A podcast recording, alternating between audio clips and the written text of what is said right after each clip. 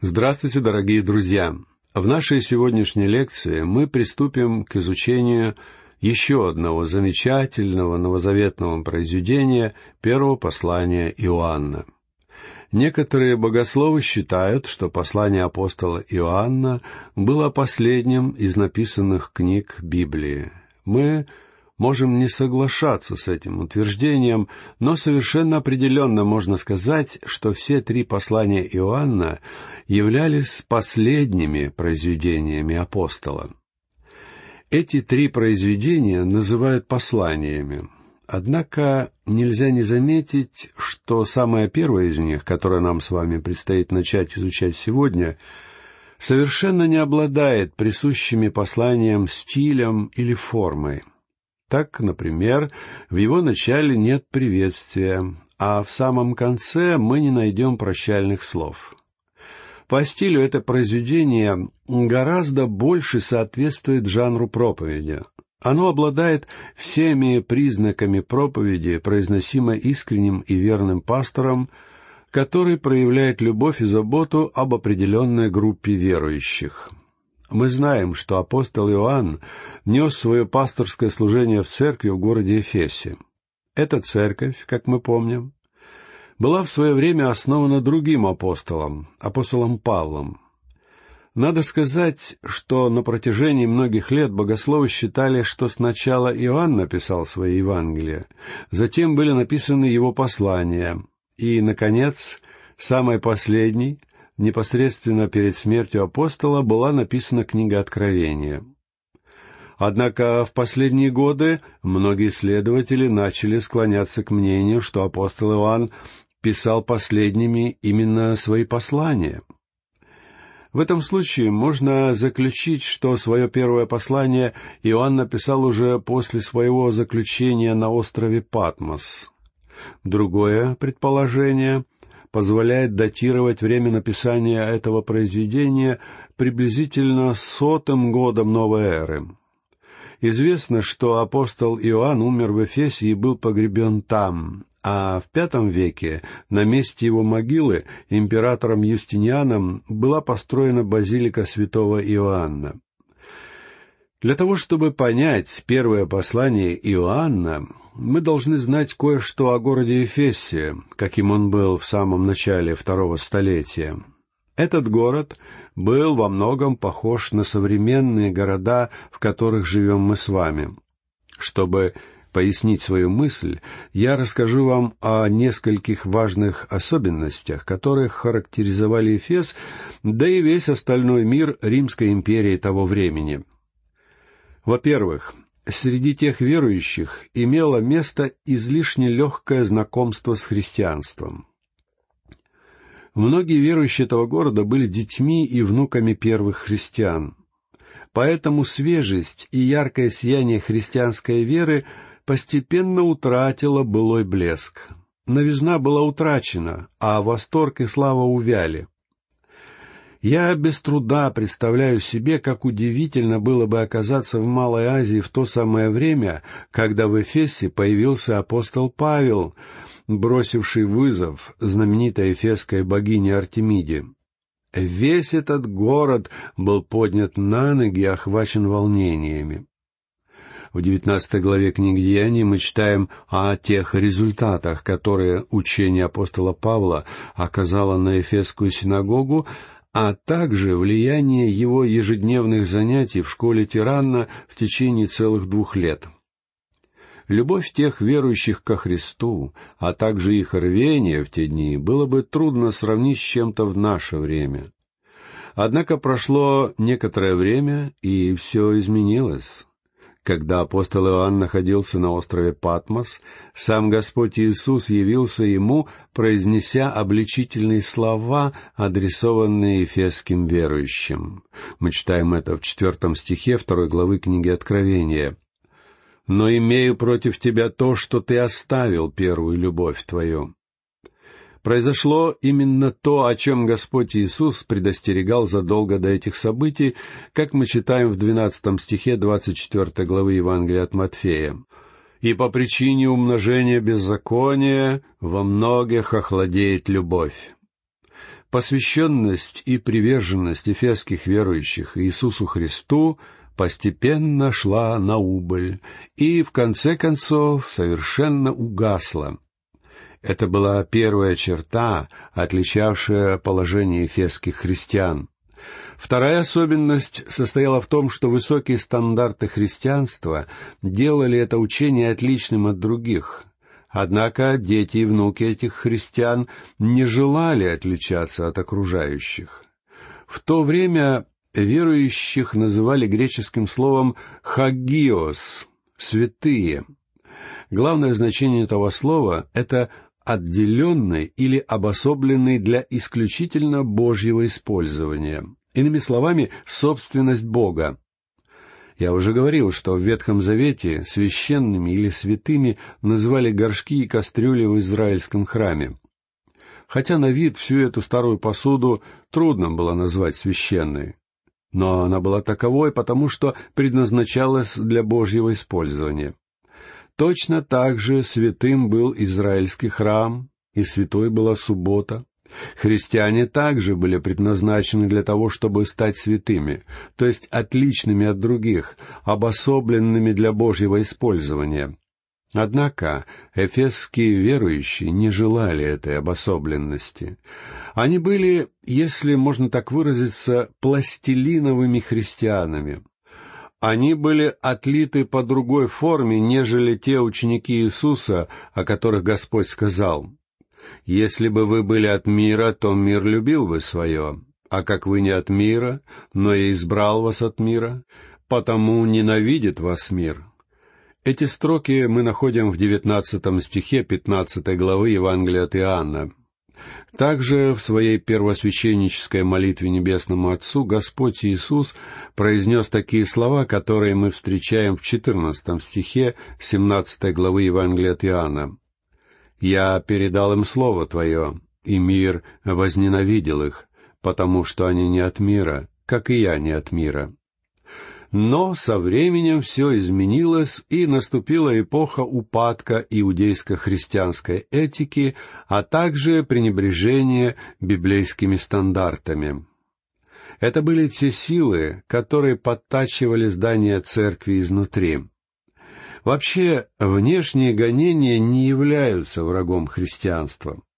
Опасность для Ефесской церкви таилась не в гонениях извне, но в обольщении внутри самой церкви. Сам Господь Иисус предостерегал об этом, говоря, как мы читаем в двадцать четвертом стихе двадцать четвертой главы Евангелия от Матфея. «Ибо восстанут лжехристы и лжепророки, и дадут великие знамения и чудеса, чтобы прельстить, если возможно, и избранных». Апостол Павел также говорил руководителям церкви в Эфесе. Ибо я знаю, что по отшествии моем войдут к вам лютые волки, не щадящие стада, и из вас самих восстанут люди, которые будут говорить превратно, дабы увлечь учеников за собою. Мы находим эти предостережения в конце двадцатой главы книги «Деяния апостолов».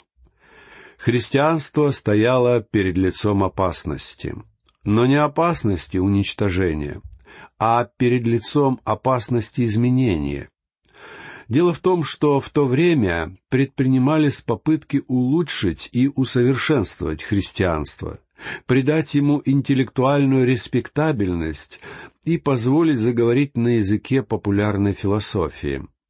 Истинным врагом христианства был гностицизм, являвшийся основной философией Римской империи – причем самое поразительное в том, друзья мои, что это учение по-прежнему остается нашим главным врагом.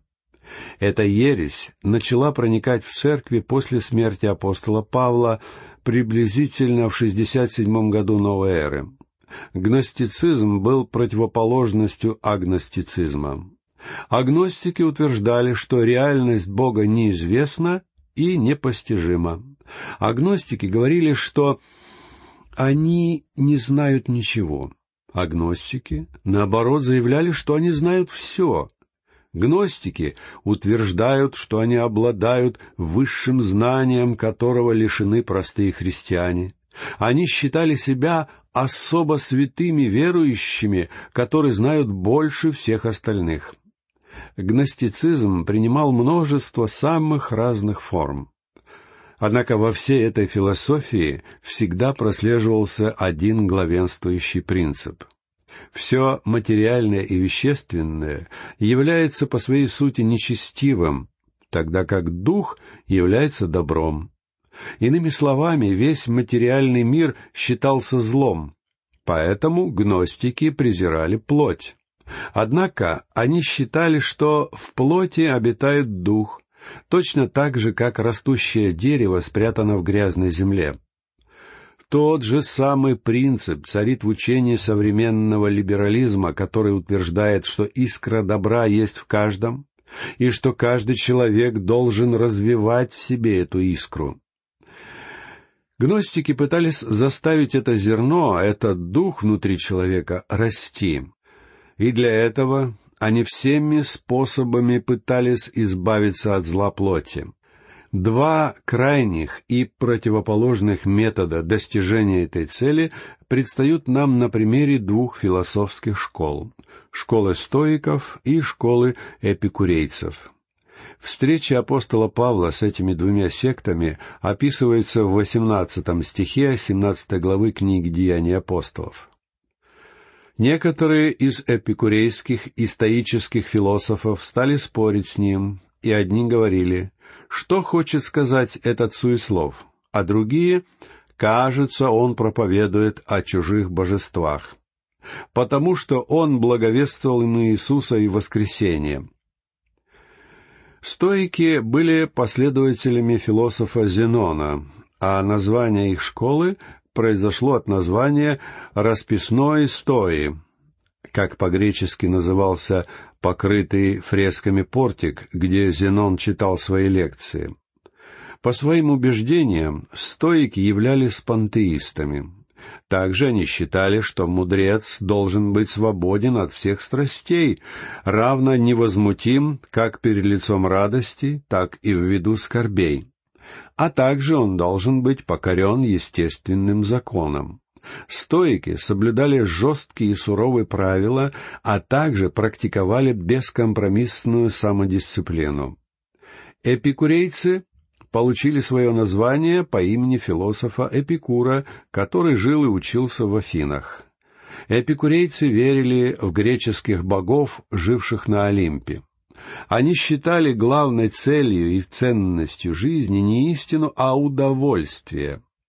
Изначально они стремились к обретению интеллектуального, а не чувственного удовлетворения. Однако впоследствии эти философы начали учить своих последователей стремиться к удовлетворению именно своих плотских желаний, чтобы эти желания более не беспокоили их. Кроме этих крайних учений, стоицизма и эпикурейства, существовало также целое множество всевозможных промежуточных течений. Однако у всех у них было нечто общее. Они все отрицали мессианское положение Иисуса. Я полагаю, что именно их имел в виду апостол Иоанн, когда написал в двадцать втором стихе второй главы своего первого послания — кто лжец, если не тот, кто отвергает, что Иисус есть Христос? Это антихрист, отвергающий Отца и Сына. Эти философы отрицали идею земного воплощения Христа, обосновывая это тем, что Бог не мог облечься в человеческую плоть, потому что любая плоть греховна и нечестива. Я думаю, что по этой самой причине Иоанн твердо заявляет в четырнадцатом стихе своей первой главы «И Слово стало плотью и обитало с нами полное благодати и истины, и мы видели славу Его, славу как единородного от Отца». А в своем первом послании, в начале четвертой главы, он написал «Духа Божия и духа заблуждения узнавайте так». Всякий дух, который исповедует Иисуса Христа, пришедшего во плоти, есть от Бога, А всякий дух, который не исповедует Иисуса Христа, пришедшего во плоти, не есть от Бога, но это дух Антихриста, о котором вы слышали, что он придет, и теперь есть уже в мире. Приверженцы докетизма, одного из направлений гностицизма, считали земное воплощение Христа невозможным, поскольку Бог не мог связать себя с чем-то порочным, чем является человеческая плоть. Развивая эту идею, они учили, что на самом деле Иисус обладал только видимостью тела, тогда как на самом деле Он не имел его. На основании этого они, к примеру, объявляли способность Иисуса ходить по воде, а также они делали многие другие выводы, например, то, что ноги Иисуса не оставляли на земле следов. Другой гностик, Керент, проявлял большую изощренность в своем учении. Он утверждал, что существовал земной Иисус и божественный Христос, и что якобы божественность снизошла на Иисуса в момент крещения, но оставила его на кресте. Иными словами, когда Иисус только родился, он был простым человеком. Он был таким же, как любой другой человек. Однако при крещении на него снизошел Христос. А когда Иисус висел на кресте, Христос оставил его. Более того, в Евангелии Петра, которое, несомненно, является поддельной книгой, слова Иисуса на кресте приводятся нам в таком виде. «Сила моя, сила моя, почему ты оставила меня?» Иоанн совершенно недвусмысленно отвергает это учение, когда говорит в своем Евангелии «И Слово стало плотью». И здесь, в своем первом послании, он ясно утверждает, что после того, как Иисус возвратился из мертвых, он остался обычным человеческим существом. Иоанн говорит, что апостолы осязали его собственными руками. То есть Иоанн говорит вовсе не о какой-то теории. Он говорит о том, кого он видел, слышал и трогал собственными руками. Ранние отцы церкви боролись с этими ересями и утверждали, что Христос стал таким же, как мы, чтобы сделать нас такими, каким является Он. По моему твердому убеждению, Иоанн написал свое первое послание для того, чтобы дать ответ на эти явные ошибки учения гностицизма. Собственно, в первом послании Иоанна апостол сам называет несколько целей его создания. Первая цель, которую преследовал Иоанн, сформулирована в третьем стихе этого послания.